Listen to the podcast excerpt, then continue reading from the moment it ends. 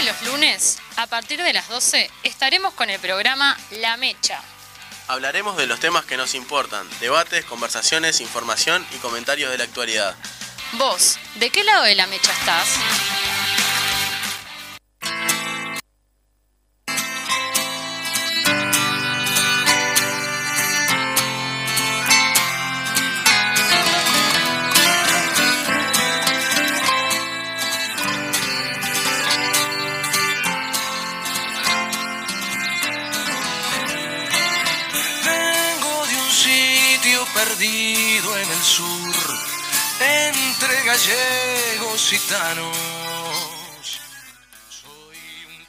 Querida audiencia de La Mecha, en el día de hoy vamos a repetir la entrevista que le hicimos el lunes 20 de septiembre a Fernando Pereira, en la que repasa no solamente temas de actualidad, sino también de su vida y su trayectoria como militante en este tránsito que está haciendo entre la presidencia del PIT-CNT y una candidatura a presidir el Frente Amplio. Les invitamos a escucharla, a compartirla con nosotros, ya que fue una entrevista muy enriquecedora para todos y los esperamos el lunes que viene, como todos los lunes al mediodía en Radio Fénix. Muchas gracias.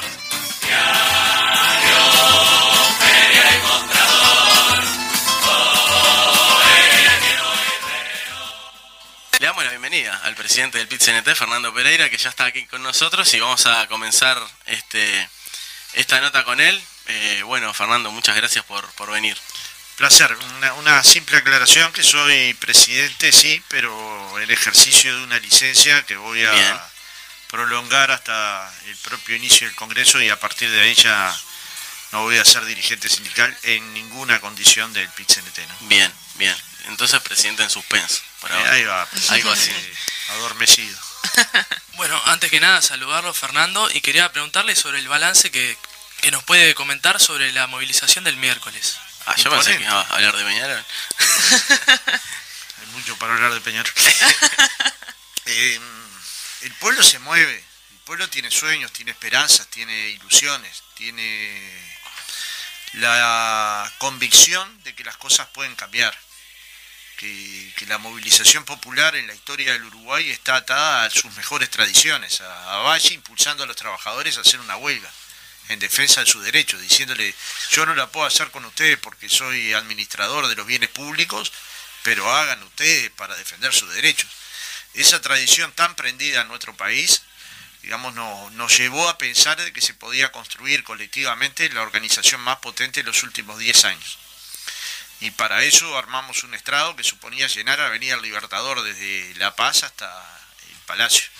Y cuando eso se logra y que hombres del campo y de la ciudad, del interior y de Montevideo, de la Costa de Oro y de, y de la Ruta 5 lleguen al mismo lugar y haya la energía que había en el acto, sencillamente produce una transformación social y un cambio de humor inmediato, que luego se ve en la vida cotidiana, en cambios en la vida cotidiana, en las luchas sindicales, en las luchas sociales, en las luchas del cooperativismo.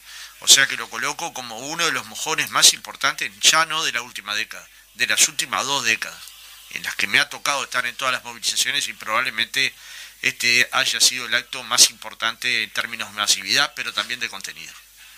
Porque podríamos decir, tuvimos un acto muy masivo, pero con un contenido relativamente modesto, pero tuvimos un contenido potente de protesta y de propuesta.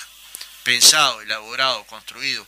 Ningún presidente del Uruguay podría decir, dentro de ese discurso no se encontraron propuestas de trabajo, ni de salario, ni de atención al medio rural, ni las críticas más importantes desde la LUC, ni, ni podría no entender por qué se le dio el puerto a la empresa Catón Natí sin que hubiera un informe jurídico, un informe eh, económico, pero por sobre todo las cosas, ningún apuro, porque todavía quedaban 10 años para que la empresa siguiera con su concesión, de forma tal que había tiempo para meditarlo, para consultarlo, para construir un diálogo con los partidos políticos y con la sociedad, y sobre todo para salvaguardar los puestos de trabajo que en el puerto. Entonces, cuando uno mira el contenido, la masividad de la protesta, la masividad de las propuestas y además la densidad de la alegría del pueblo uruguayo, sin duda hubo un segundo gol durante este año tan complejo, este tiempo tan complejo, un segundo gol. El primero fue el día que entregamos las 800.000 firmas en la Corte Electoral y todo el mundo supo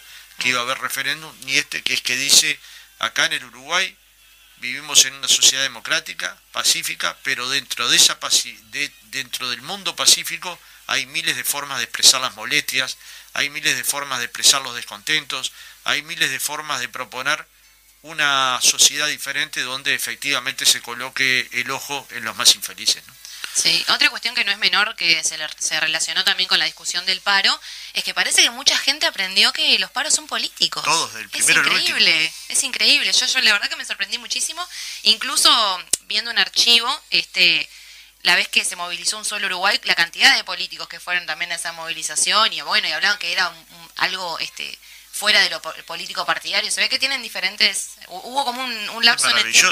Claro, un lapso en el tiempo en el que se nubló un poco la, el juicio, ¿no? Sí, las acciones de un solo Uruguay eran políticas y las acciones del PCNT son políticas. Por supuesto. El origen de la, del movimiento obrero internacional es político.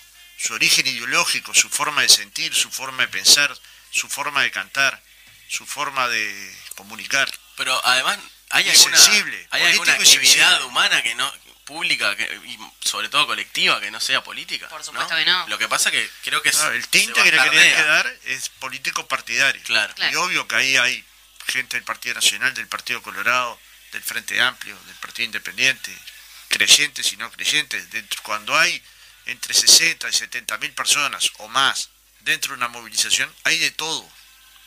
Imaginemos que eso es un estadio centenario lleno. La conmoción que se produce en un país cuando hay un estadio centenario lleno. Bueno, eso lo pueden hacer pocas organizaciones en Uruguay. No es que me sobran los dedos en la mano, me sobra, creo que me, creo que me sobra la mano entera. Entonces, digamos, en ese sentido el movimiento sindical no solo dio un mensaje político, también dijo tenemos fortaleza para enfrentar las políticas neoliberales que se quieren implementar en Uruguay y se pueden implementar con dignidad, sin insultar, sin descalificar, sin agraviar, sencillamente colocando ideas arriba de la mesa. ¿no? Marcelo Abdala en el discurso habló de este, la buena vibra que se sentía y del, cambio de estado de ánimo eh, de la militancia, ¿no? Eh, o de la gente que estaba ahí, por supuesto.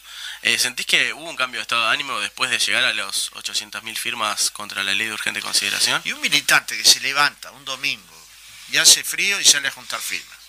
Hace calor, sale a juntar firmas. Está llovinando y se va abajo un techito a juntar firmas y logra el objetivo, no es que le cambie la vibra, le cambia la vida, porque es el amor por lo que uno siente que está haciendo bien. Las transformaciones tienen mucho de razón, pero tienen mucho de amor, no, no hay ninguna transformación sin amor, ninguna, ninguna, ni, ni, la de la familia, cuando uno nace un hijo, no es que la sangre te, te une más que a otro niño, si vos crías a un mismo niño en el mismo lugar, le das el mismo amor, no importa si tiene el mismo ADN esos hijos que se construyen colectivamente, como el referéndum, como la movilización, son hijos de todos y de todas. Tiene que hablar una dirigente o un dirigente, pero luego son hijos de todas, todas levantan una bandera, un optimismo, una risa, una sonrisa, un cambio de ánimo. Y la energía que había dentro de ese acto, bueno, a mí me costó el dolor de espalda de toda una semana, ¿no? De los abrazos que durante ese acto recibí. Y eso implica un cambio de estado de ánimo, pero sobre todo estar convencido de que las ideas que defendemos son las correctas. Eh, bueno, fue tu último acto como oficialmente como dirigente sindical. Eh, un poco también la, la, idea de la entrevista era este, volver un poco para atrás y repasar en lo que nos dé el tiempo, por supuesto, este, la trayectoria, porque ahora estás como en una suerte de impasse, de, tránsito, de cambio, y bueno, y salís de un lugar que, que digamos, te ocupó casi que, que toda la vida.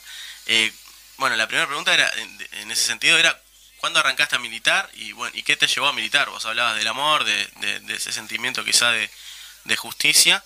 Y bueno, eh, esa como, como la primera pregunta de esta, de esta parte. Eh, en mi casa ahí en Jacinto Vera.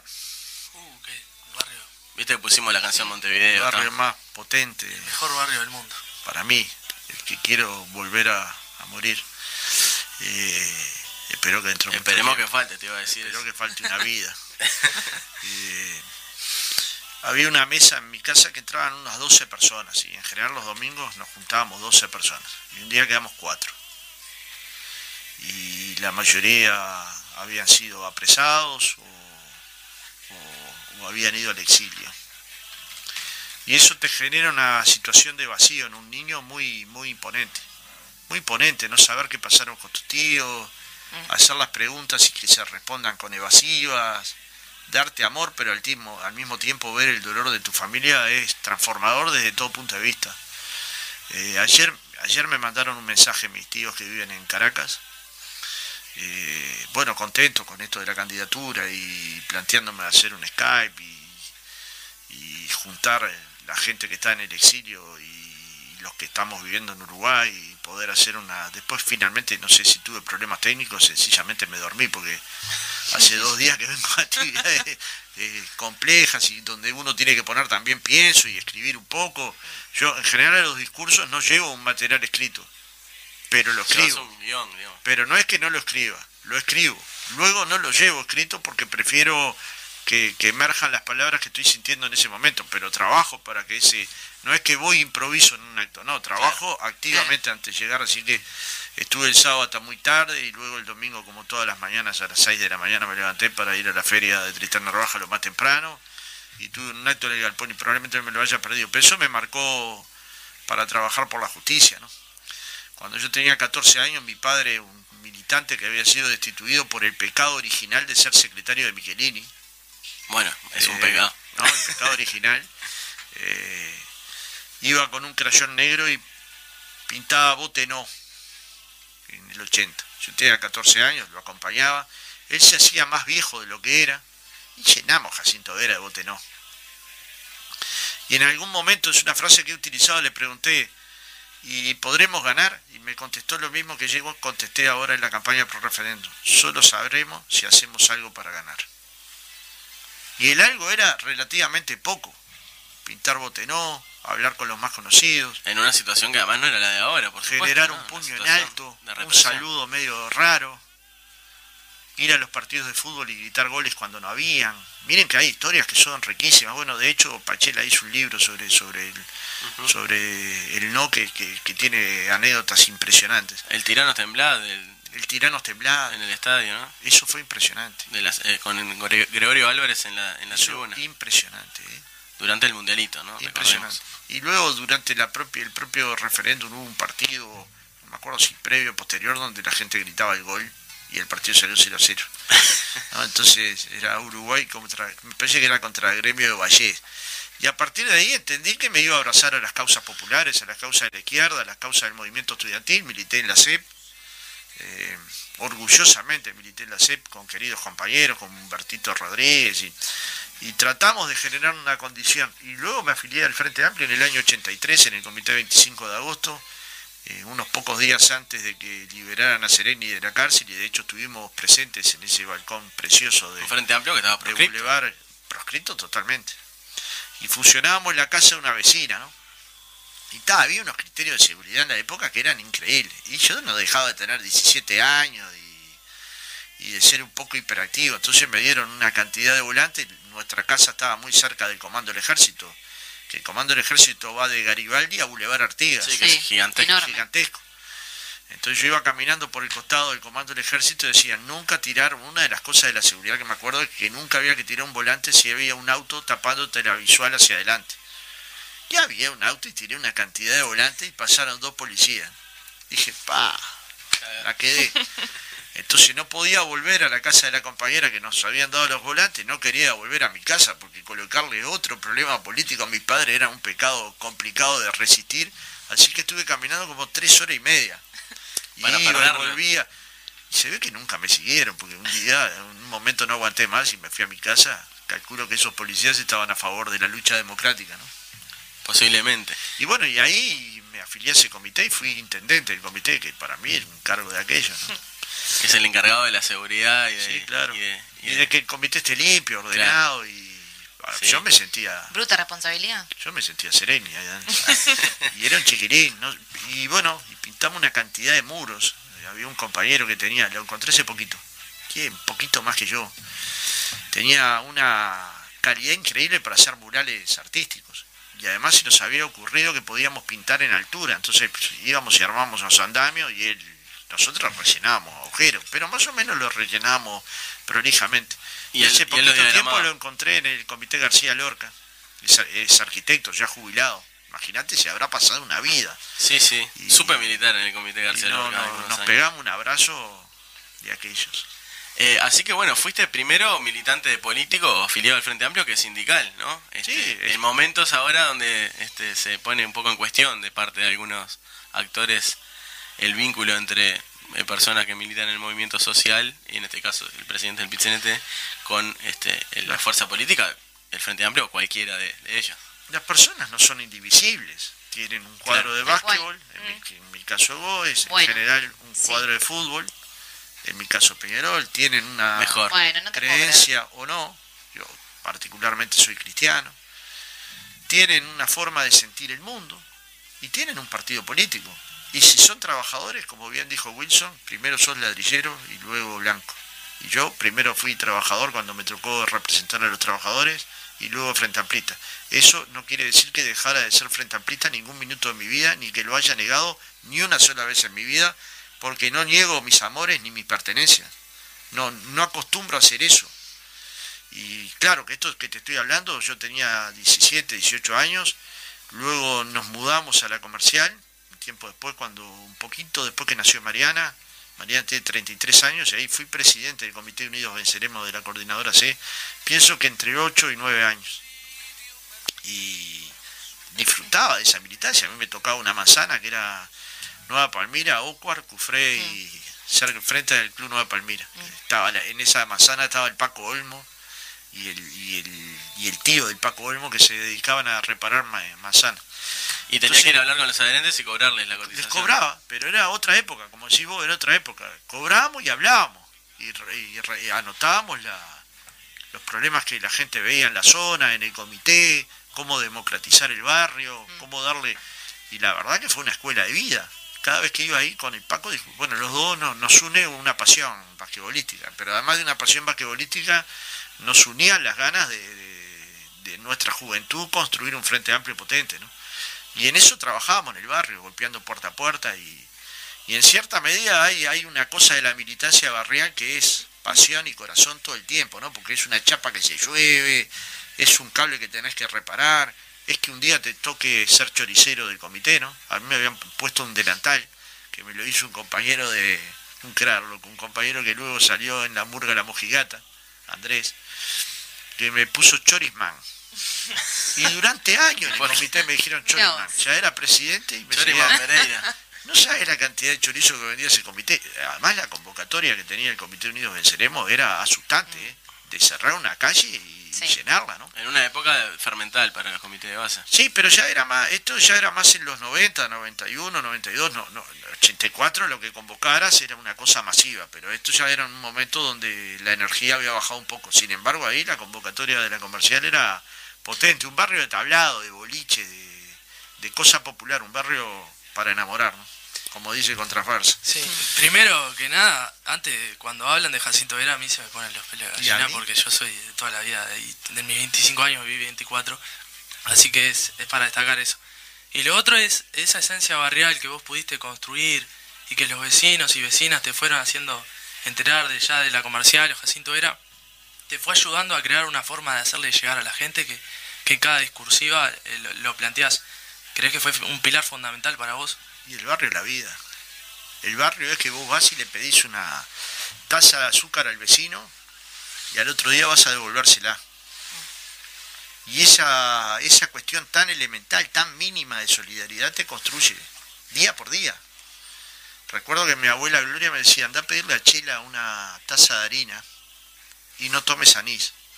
Porque era costumbre de, de Chela darte una copita de anís. Claro, venía el pibe, venía mareado con la harina. Y, eso, ese conocimiento, la Chela, que la, la Gloria, que era hincha de Nacional Fanática, y que nos cruzábamos en la Ámsterdam. Yo iba a la mitad de la Ámsterdam del lado de Peñarol, y ella iba a la mitad de la Ámsterdam del lado de Nacional, la Pelusa. Y los dos con una bandera agitando, y mi madre hincha de Nacional, ¿no? Que nos llevaba al clásico y se sentaba dentro de la hinchada de Peñarol por amor a sus hijos. Entonces, estas cosas que vos decís, ta, tendría de estas anécdotas mil, ¿no? Ir a la cancha de Goe solo y que un tipo me trajera hasta la puerta de mi casa luego, ¿no? O una señora me agarrara la mano. Yo era un niño, iba a la cancha de Goe muchas veces escapado de, de mi padre para ver el partido, para, para- y siempre entraba. Esa solidaridad media rara, eso de, de- de ir al Club Victoria y jugar al, al billar hasta, hasta aprender o al futbolito. Ahora jugamos con unos pibes al futbolito, claro, en esa época jugábamos, o a veces... Y Tapeví, es el corazón de Jacinto Vera. Yo soy hincha de Yale, Bueno, Requena yo es mi segundo cuadro, pero el primero es. Pero por Yale, Yale le festejé el año número 2 a mi hija, o sea, imagínate la cercanía con Yale y Mariana, y era un día de festejo precioso, porque hay cosas que te mueven, ¿no? Hay cosas que... El nacimiento de un hijo es imponente. A mí, por lo menos para mí. Yo la tuve a Mariana con 22 años, planificada. Nosotros nos casamos en abril del 87 y Mariana nació en agosto del 88, y planificada desde antes de casarnos. O sea, con O sea, queríamos ser padres jóvenes porque Seguro. creíamos que era el momento en que le podíamos colocarle más energía a la crianza a un niño. Y hoy lo ves y decís, era un pibe. Niño. Seguro. Pero en ese momento, mirá que me sentía súper fuerte para hacerlo y bueno, ¿Sí? po- podría haber fallado en mil cosas, pero seguro que no fallé en darle amor. Seguro que siempre estuvo apoyado en mi pecho, seguro que siempre tuvo mi abrazo, seguro que siempre tuvo mis lecturas nocturnas. Yo llegaba tarde de trabajar o de militar y me tomaba un tiempo para leerle uno de los tantos miles de libros que tenía infantiles y que iba juntando de aquí y de allá. A cada vecino que podía le pedía uno, porque claro, también al gurí no le podés construir una sola fantasía, o por lo menos esa era mi idea, tenías que construirle tantas como pudieras y andás a ver cuántos cuentos me acuerdo todavía, ¿no? Mm. Y bueno, y, y yendo a, a la militancia Y sindical, después me tocó ¿cómo criar hijos que no son míos. también. También. Y ese amor es legítimo, igual de legítimo. Totalmente. Porque podrías decir, bueno, pero son, eh, son hijos de un padre ausente, ¿no? En el caso, estos chiquilines que yo empecé a convivir con ellos con 5 años, la más, chi- la más chica, y 10, el más grande, 11, tienen un padre presente, preocupado, y construimos un vínculo de amor Seguro. que es, es, es- muy, muy cercano Que a es la lo fundamental, paternidad. ¿no? Es lo fundamental que Querer no puede ser un problema de sangre, puede ser un problema de qué sentís. Y Mm. si sentís amor, papá, dalo. No, no puede, no se agota, no, no es leche en polvo. Es cosas que se sienten por el otro, sencillamente por el acto de abrazarte, por el acto. A veces los militantes nos perdemos de vista esto. Eso te Y quería todo lo queremos resolver con una receta. Sí. Y ¿Crees la que, receta más que- fuerte es un abrazo, ¿viste? ¿Crees que eso está sobre la mesa? Ahora también yendo a, a- a- a cómo fueron tus inicios en la militancia sindical. ¿Estás sobre la mesa eh, o es algo que, que está generalizado esa visión este, un poco más humana en, en el movimiento sindical o en el movimiento social en, en general? Y si no está, hay que hacerlo. Si no hay amor, que no haya nada. ¿no? Porque finalmente, aunque esto sea parte de una canción de Los Redondos que a todos alguna vez nos movió, es un concepto muy profundo. Sí. Porque ¿cuál es la transformación que se puede hacer en base material? Solo en base a material. Suponete Alguna. que si yo logro Alguna. que todas las personas coman, ¿se Claro. resuelve el problema de la humanidad? No. No. se resuelve si efectivamente construimos una sociedad de pan y de rosas. De De, hecho- hecho, así queda muy romántico, pero es de pan, de alimentación, de techo, de abrazo, de cuidar el medio ambiente, pero al mismo tiempo de querer el de al lado, de disfrutar de una cantarola, Y de disfrutar de, un- de una sesión de teatro, de disfrutar de reírse de ti mismo, porque finalmente no somos tan perfectos para no podernos reírnos de nuestros propios errores. De no vivir la política como una necesidad de invocar siempre. ¿Quién invoca siempre? ¿Quién es tan crack? Nadie. Entonces, de, alguna manera, ser hijo de una, de una clase crítica, pero al mismo tiempo llena de amores, es una cosa importante. Yo me, construí como dirigente sindical con gente como Héctor Floreto, Teresita Capurro, o Didasco Pérez, Luis Garibaldi, el Flaco Márquez. Y mirá que estoy siendo injusto en la FUM y en la, y.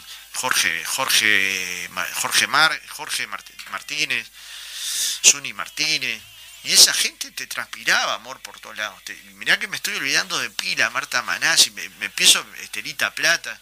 Yo le decía una vez a Estelita Plata, es que quiero tanto a Mariana, Mariana tenía seis meses, que no sé si podría tener otro hijo y quererlo igual.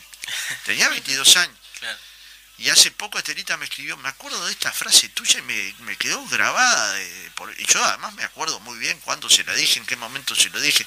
Y ahí se construyó una forma de ver el movimiento sindical que tiene una pata en lo reivindicativo, pero que también tiene una pata En humano. en preocuparse del otro, en preocuparse que tenga una vacación, en preocuparse que tenga un libro, en preocuparse que tenga un hogar donde sus hijos puedan venir a estudiar, en preocuparse de dar afecto. Y esa es una construcción sindical mucho más compleja que solo atender las reivindicaciones. ¿no? Porque además es un gremio, eh, eh, la FUM y el, y el gremio de, de funcionarios de primaria que está en vínculo permanente con los niños, ¿no? Con la, con la gente quizá más vulnerable, este, no solo en términos etarios, sino algunas veces económicos, y creo que le genera también un, una cierta sensibilidad especial al, Es al que es gremio. precioso estar en un sindicato donde ¿Hace cuánto que empezaste personas- ahí?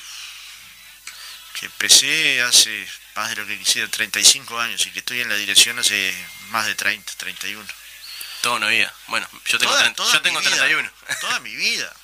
Fíjate que tenía 19 años cuando me afilié al gremio ahí. Y ya tenía una historia de trabajo. Yo empecé a trabajar a los 14 años en una fábrica de cueritos de, cuerito de primo. Sea, cuerito, bueno, ahora no sabe la gente ni qué es un primo, pero cuerito de Ah, ah, primo. expli- le explicamos a, cuerito a de la- canilla. a la gente que era una cosa que se usaba de bombas para, de agua. para que. Salinas, ¿cuántas bombas de agua quedan todavía? Y ella llevaba una bomba de cuero grueso del, Sí, del- quedan muchas. quedan muchas y, y hay gente que las sabe reparar, entre ellas yo. No, no, no, no me quiero dedicar a eso, pero, pero producto de mi propio trabajo aprendí a repararlas, ¿no? Y la de magisterio la reparo cuando, cuando se rompe, pero como parte de un amor inexplicable por el primer camping que construyó la FUN, el segundo camping que construyó la FUN en Jauregui Barri, que, que fue toda una aventura, pero era un arenal que lo, Lo- lo transformamos conozco en una colonia de vacaciones, es divino, es maravilloso el lugar. Es y ahí van las maestras, las funcionarias, gente que no, y van los niños en de contexto cr- crítico gratis. Cuando dicen la solidaridad, la solidaridad es una práctica concreta. Es, es que a EU van todos los niños con discapacidad de las escuelas de contexto crítico y nada gratis. Eso nunca sale en un diario, pero yo sé que pasa. Es cuando se volaron los techos en la crisis de 2002 y los trabajadores del Zunque y de AEU fueron a cambiar esos techos en el medio de la temporal de peor- Dolores, que o el supimos temporal de compartir. Dolores que Sí. supimos compartir una... Las inundaciones en Paysandú. Tengo una bueno, foto en un camión con Pérez. Sí. Sí, Ten- fue un tendremos. bruto trabajo. Bueno, muy bien. Eh, tenemos que ir a una pequeña pausa y ya seguimos conversando con Fernando Pereira. Continuamos en la mecha. Eh, me manda mensaje a mi hermano Gastón que di- dice que le mande saludos y que el que invoca siempre es García Morales. Terrible jugador, pero Aguada es, inex- es- es inexplicable. Yo soy hincha de Goes, claramente quiero que Goes le gane a Aguada en cada clásico, pero no ignoro la importancia que tiene Aguada en, el- en la actualidad, en el básquetbol uruguayo, pero en la actualidad y en el pasado. Por algo el clásico es Aguada Goes, porque hay dos barrios que tienen pasión Total. basquetbolística inexplicable también, porque no es, no es un barrio donde nazca gente alta, ¿no? No, Tal cual. no. Y García Morales probablemente junto a Tato López y Me lo acabo de cruzar en la calle. Tato López lo que jugaba Tato López era inexplicable. Lo que jugaba Fefo Ruiz, inexplicable. Capalvo, peinado. Yo vi jugar jugadores en Uruguay que a mí por lo menos me fascinaron. Yo digo que el básquetbol uruguayo es un deporte diferente. Y es un, es un milagro de barrio, ¿no? Porque es el es muy me gusta. Yo miro un partido de la NBA, me viene un ataque capa y voy a un No es lo mismo, no es lo que yo mismo. siento en el básquetbol uruguayo es me voy prendido fuego por mi casa cuando perdemos y cuando Es, ganamos. es imposible explicarle a un extranjero la cantidad de equipos que puede haber en el municipio C. Sí, inexplicable, Sí, pero es que inexplicable. Es, Hay un montón, es bueno, y en el interior hay A También. y B en Mercedes. También. Hay el fútbol de la A Sí. y el Y fútbol lo, de la y B. lo que mueve el Mercedes, el Y básquet. el básquetbol, hay básquetbol de primera línea. Y, y es un fenómeno, fútbol, a Racing. diferencia del fútbol, que es bastante barrial, ¿no? O sea, Sí. el barrio, más allá que la gente se muda y todo. Por eso eh, Uruguay es tan marca. integrado. Porque te integra un club, una parroquia, Mucho arraigo. Bueno, en, un comité. en la tanda hablabas, hablabas de la parroquia de Jacinto Vera, de Caraguatá y Cufré. Cufré. Eh, sí, está ahí, está ahí todavía. Eh, te queríamos preguntar en, en esta última parte este, cosas más referidas a lo, a lo- al pensamiento y al, y al futuro. Eh, y bueno, la primera pregunta era si es compatible la fe con, con ser de izquierda. Me lo has dicho ya varias veces, pero este, Muy compatible. me gustaría que lo, que lo puedas desarrollar. Digamos, el estado del alma lo tenemos los, los que creemos y los que no. Todos tenemos un día en el que pensamos en nuestro futuro, en nuestras pasiones, y hay gente que elige no creer, y a mí me parece que es muy legítimo. Ahora, los que elegimos creer tienen, tenemos un fundamento, tenemos una filosofía, tenemos gente que nos ha pensado. Tenemos a Juan Luis II que vale la pena leerlo, o a Revelato, que tanto nos mostró del neoliberalismo y su ética, y la ética cristiana como una ética contraria al egoísmo. El bienaventurado de los pobres no es una pavada, es colocar a los pobres por encima de todo. Entonces, digamos, eh, en cierta medida esas, esas historias de darle a los pobres los que no tienen, los que, no, a los que, los que le... Hay una frase que dice así, hay que darle a los pobres los que les pertenece. Esta frase pone claramente al desnudo que hay gente que tiene lo que no les pertenece. Pues si el pobre hay que darle lo que le pertenece, lo que hay que darle es calidad de vida, es que tenga una vivienda, es que tenga una casa con piso de materiales, que tenga un baño, es que tenga alimentación todos los días.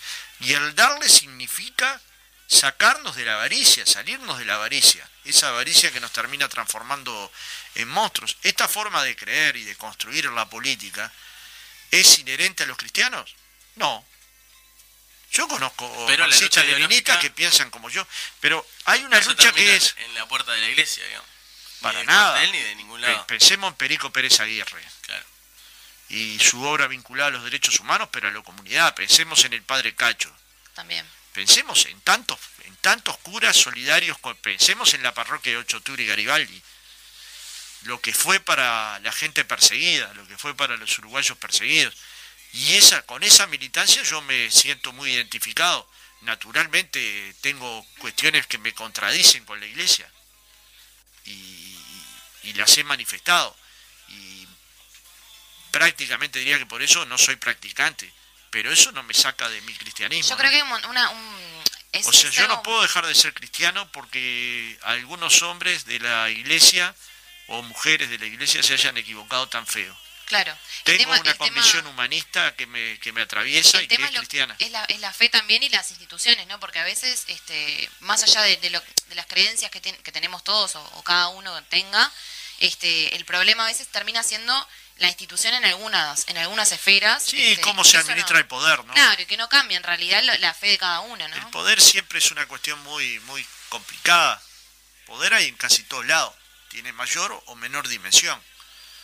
Yo parto de la base que un poder ejercido sobre la base de la prepotencia es un poder inexplicable e innecesario.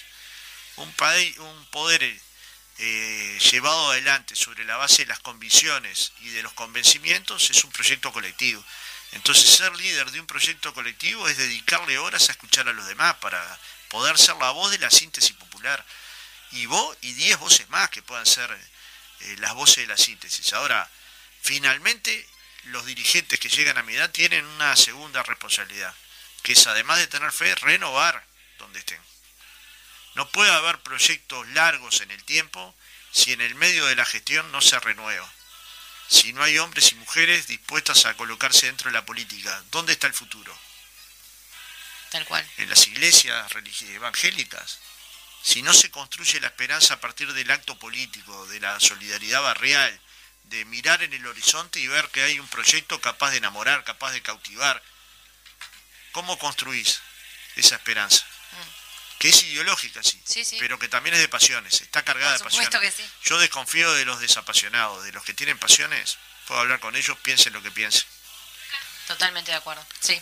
Fundamental es eso también de, de- dentro de, bueno, de, de- de lo que uno cree, de la fe, un montón de cosas. Todo lo que veníamos hablando anteriormente es- está relacionado con el tema de la pasión, que era, hoy un poco lo decíamos antes de, de que viniera Fernando, justo uno puede perder un montón de cosas, pero eh, lo que no puede perder a veces es la pasión, ¿no? Y el alma. Como dice la Y el película. alma. Como Puedes dice, perder el alma, puedes perder un partido, lo que no te pueden decir es que no tuviste el alma en el partido. Tal cual. sí. Se puede perder una elección y hacer un duelo. Lo que no se puede perder es la esperanza de volver a sintonizar con la gente y con sus esperanzas, con sus expectativas, con sus dolores, con sus frustraciones, pero también con la perspectiva de que eso es posible revertirlo. No nos podemos acostumbrar a ver 12, 13, 14 mil pobres jóvenes presos. En torno a eso, Fernando, eh, de reconstruir la esperanza, eh, lo planteabas. Bueno, ahora estás en una etapa en la que vas a cambiar eh, tu ámbito de militancia y, y bueno, y muchas veces eh, desde el movimiento sindical se planteaban eh, medidas a los gobiernos del Frente Amplio y bueno, se- se- en diálogo con, con esa, con esa, digamos, movilización social se fueron construyendo las distintas este, acciones de gobierno, pero es cierto que hay una etapa que terminó, ¿no? O sea, el- la primera etapa, por lo menos, del progresismo en Uruguay, o de la izquierda en el gobierno, ha terminado y la, el desafío para adelante, no solo para el Frente Amplio, sí, o sea, sería bueno para el Frente Amplio si es expresión de algo social que se, que se mueve, que vaya si se está, si se está moviendo, pero eh, bueno, hay que reconstruir un, proyecto de país. Y, y, la pregunta era esa, ¿no? ¿Cómo vos ves un proyecto de país? No la utopía, la utopía sirve para caminar, pero un proyecto de país viable, posible para el Uruguay de los próximos 20 años. Un proyecto de, país que, si Dios quiere, y ahora sí vale, la, vale el Dios quiere, eh, vas a ver también eh, en, los próximos 20 años o, 30 años. Eh, Esto bien Dios, ¿no? Esto es bien tarea de Dios. Bien tarea de Dios. Pero bueno, eso, te, queríamos consultar eso. ¿Qué proyecto de país es el que va a renovar el FA no solo con las personas, como renovación de, los, de sus cuadros militantes, sino a nivel programático? Hace algunas horas planteé dos cosas, ¿no? La primera, que si un día me levanto y pienso quiénes son mis amigos y solo son frente amplistas o sindicalistas, me retiro de la política. Y después que dije eso, recibí 100 mensajes diciendo yo soy tu amigo y soy blanco de tal departamento, esta es tu casa, incluso para venir a militar por la presidencia del Frente Amplio. A ver si entendemos esto, que la izquierda no está toda dentro del Frente Amplio, que el progresismo no está todo dentro del Frente Amplio que hay que ir a hablar con ellos y hay que ir a hablar con modestia, porque estamos en un proceso de aprender, porque si no logramos ser la mayoría es porque una parte de la sociedad no nos entendió, no nos comprendió, no entendió algunos de los cambios que hicimos, y eso casi siempre es hijo de no haber hecho los procesos colectivamente. Si se hizo una carretera entre Artigas y Bella Unión, y eso no siente que es obra del gobierno y de la gente, de la comunidad, entonces es una obra que va a ser vista más como una obra del Espíritu Santo, como de un gobierno de cambio que quiere integrar localidades de un mismo departamento. Y esta construcción colectiva explica mucho la política territorial del Frente Amplio. ¿Cuál es su mayor potencialidad? ¿Cuál es la potencia? ¿Qué es lo que lo hace diferente al Frente Amplio y los demás partidos? Bueno, hoy hablabas de los manzaneros, territorial, los manzaneros. Ese que va y está dispuesto a hablar con el vecino e ir mil veces sabiendo que el vecino no vota al Frente Amplio a darle un volante, a entregarle un material, porque tiene la esperanza de dejar una semilla. ¿Eso se debilitó con el ejercicio del gobierno? Y bueno, sí. Y hay que volver a enamorar. Y volver a enamorar no quiere decir utilizar la misma receta. El modelo que sirvió para llegar al gobierno y ejercerlo desde mi punto de vista mayoritariamente bien entre 2005 y 2020, no es el modelo que se requiere ni para 2024 ni para el futuro se requiere poder tener un diálogo con la ciencia. ¿Cómo construimos desarrollo productivo sin hablar con los científicos uruguayos? A los científicos uruguayos, ¿solo lo vamos a hacer hablar de virus o de bacterias? ¿O tienen mucho para aportar en la transformación de la materia prima que producimos? ¿Podemos hablar con hombres y mujeres de la cultura para ver cómo llegar con la cultura al barrio, con el teatro, con el cine, con la danza, con el ballet? Pero para que opinen de política. Yo me encantaría que cantaran en la huella y la huella se llenara todos los sábados y los domingos, pero no que ese fuera el trabajo prioritario de hombres y mujeres de la cultura, sino que aportaran a la construcción de la hegemonía cultural de la izquierda. Y en eso están todos bienvenidos. ¿Podremos hacer un cambio de paradigma sin hablar con la academia? ¿Sin los intelectuales del Uruguay? ¿Sin los filósofos? Pero podemos hacer un cambio sin hablar sin las bases, con, las bases del Frente Amplio con los territorios, ahí donde vibra el interior del país, donde hay tantos interiores como localidades haya, con esas sensibilidades, ¿cómo vamos a comulgar? Y la primera es prestando oído. Si podemos hacer síntesis de todo esto, vamos a construir un programa que enamore a la gente. Si creemos que solo en una mesa de Colonia y de Ejido podemos hacer esto, estamos en el orto. Porque los cambios se hacen con la gente o no son. Los cambios son culturales o no son. No son un conjunto de buenas ideas, si no llamaríamos a un concurso son un conjunto de buenas ideas con sustento popular. Y el sustento popular está ahí donde vibra el empedrado de Jacinto Vera, donde vibran las calles de Palermo, de Barrio Sur, pero también donde vibran los cerrillos con el alcalde entregando compostera los sábados hasta el mediodía, con nuestros concejales hablando con los vecinos, con nuestros ediles trabajando, con nuestros parlamentarios presentando proyectos de ley, con nuestros intendentes haciendo gestión de dos de tres de los departamentos más importantes del Uruguay y eso tratándole de sintetizar en la cabeza de los compañeros. El partido político tiene mucho para jugar entre la gestión, la acción parlamentaria y la acción comunitaria. Y ese es un papel que el FA lo debe hacer colocando la mejor cantidad de hombres y mujeres a trabajar en esa acción, que es colectiva, que nadie... No, el Frente Amplio no precisa un Mesías, se llame este Pereira o cualquier otro nombre, precisa a alguien que esté dispuesto a abrir las compuertas del Frente Amplio para que, que todo el que tenga que aportar entre. Sobre todo eso, ¿no? Porque me parece también que a veces hay como... lo- o las sensaciones que a veces se, se vivían. Yo creo que hablo de esto de, de- de a partir de las elecciones para, para adelante, hasta las firmas. Me parece que, que- que- a mí me parece que hubo un momento bisagra, sobre todo para la militancia, y, lo hablo también un poco personal, eh, que fue la, la juntada de firmas. Eso fue muy un momento en realidad, este, sobre todo muy, creo que de retomar este, la conversación entre entre compañeros y compañeras y con los vecinos. Me parece que también es importante que la gente retome eh, la necesidad de que, de que es necesario que, que todos y todas estemos comunicados todo el tiempo este, y también manifestando nuestro, nuestro, nuestro parecer, ¿no? Porque era lo que decías vos recién, o sea, es importante que el Frente Amplio tenga las puertas abiertas este, y que la gente se sienta parte de eso, que- de construir este, la, la política y el futuro. Sí, dice Sabina que no hay nostalgia peor que añorar lo que nunca jamás sucedió. Mm. Nosotros añoramos cosas que sucedieron. Este país es construido por hombres como Arimendi, Juan Pablo Terra, Líber Sereni, José de Lía, la negra Alba Roballo, Germán Michelini, Wilson Ferreira, Gutiérrez Ruiz, Valle Ordóñez, Sa- Sarabia. Es decir, tiene una construcción política muy de muy larga data, por eso nuestra identidad es tan distinta a la Argentina. Claro.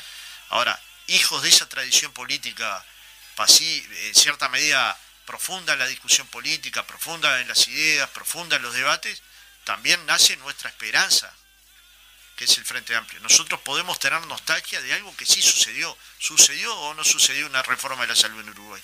¿Sucedió o no la duplicación del gasto por alumno en educación? ¿Sucedió o no sucedió que los hijos de los trabajadores llegaron a la universidad? ¿Sucedió o no sucedió una reforma tributaria? No todo lo profundo que capaz que nosotros hubiéramos querido, pero sucedieron. Entonces, si todas estas cosas pasan y suceden y añoramos que vuelva a pasar, ¿puede ser con el mismo programa? No.